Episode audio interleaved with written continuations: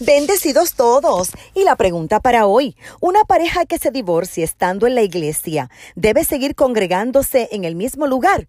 Antes de responderte, sabes que puedes comunicarte con esta tu servidora, apóstol Marlín Arroyo, llamándonos al 787-644-2544. Definitivamente hay lugar para los divorciados en la casa de Dios. Obviamente, sin ignorar lo que establecen las sagradas escrituras, que un divorcio sin base bíblica es pecado. Malaquías capítulo 2 versículo 16 cita, porque yo detesto el divorcio, dice el Señor Dios de Israel. El que tiene el derecho bíblico a divorciarse es quien debe permanecer en la congregación.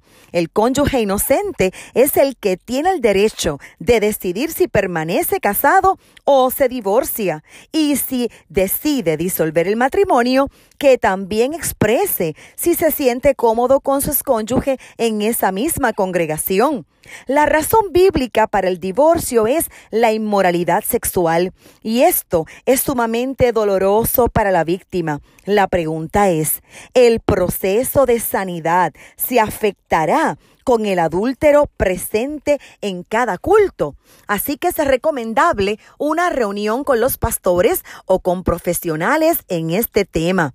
También es posible que haya divorcio y que ambos tengan la capacidad de tener una relación cordial y congregarse juntos por amor a sus hijos, por ejemplo, o porque son hijos espirituales en ese lugar y no van a dejar de serlo por un divorcio, entre otras razones. En ese caso, podrían continuar congregándose en el mismo lugar, pero admito que esta no es la norma.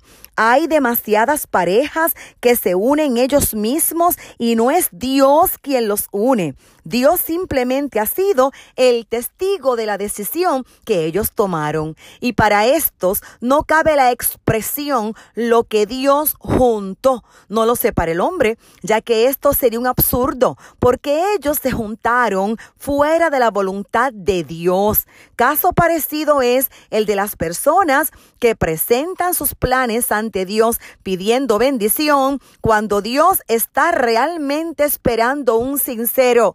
¿Qué hago, Señor? Te pido permiso, Señor. Las personas que se casan fuera de la voluntad del Todopoderoso al final tienen una vida triste y en muchos casos les espera el divorcio, poniendo en riesgo la salud emocional y espiritual de ellos y de sus más cercanos.